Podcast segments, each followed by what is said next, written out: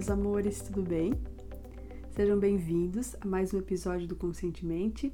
Semana passada falamos sobre a paciência e hoje eu gostaria de trazer mais alguns pontos a respeito da paciência, né, para a gente considerar. E eu estou muito feliz em recebê-los todos aqui.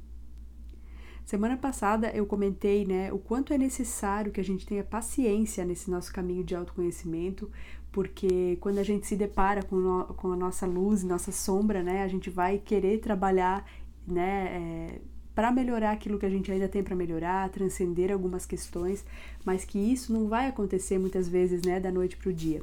Algumas coisas a gente vai precisar desenvolver dentro de nós, é, tomar consciência, ir com calma nessa caminhada, né? Então não adianta a gente apelar para o lado do imediatismo e ficar ansioso, agoniado, querendo que as coisas aconteçam do dia para a noite.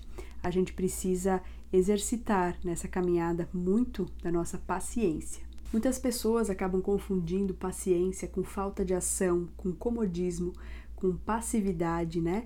Com inércia, e na verdade não é nada disso. A paciência é muito mais uma fé com ação, é confiar no fluxo da vida.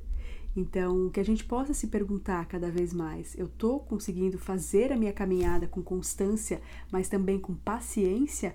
Ou eu estou querendo atropelar tudo na minha frente e adicionando ansiedade na minha caminhada porque eu quero tudo, né, é da noite para o dia? Que a gente possa fazer essa pergunta para nós mesmos. E tem uma frase que eu costumo compartilhar em algumas lives que eu participo, que é uma frase que eu acho muito linda, que diz assim: A borboleta para nascer, ela não precisa de um milagre, ela precisa de um processo. Então, será que a gente não está esperando um milagre e na verdade só falta a gente respeitar esse processo que na verdade vai acontecer da maneira mais linda se você se entregar para ele? Eu deixo essa pergunta para vocês e quero que vocês contem comigo para tudo que vocês precisarem. Se vocês gostaram desse vídeo, gostaria que vocês curtissem, comentassem inclusive com dicas de temas para que eu faça nos próximos vídeos, nos próximos episódios. E é sempre uma alegria tê-los aqui.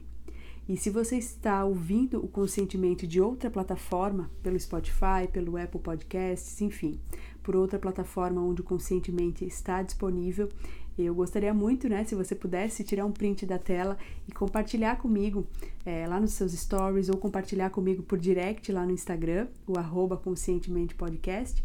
Eu vou ficar muito feliz e quem sabe também, né, essa mensagem pode chegar a mais pessoas que você conhece e impactar mais vidas tá certo?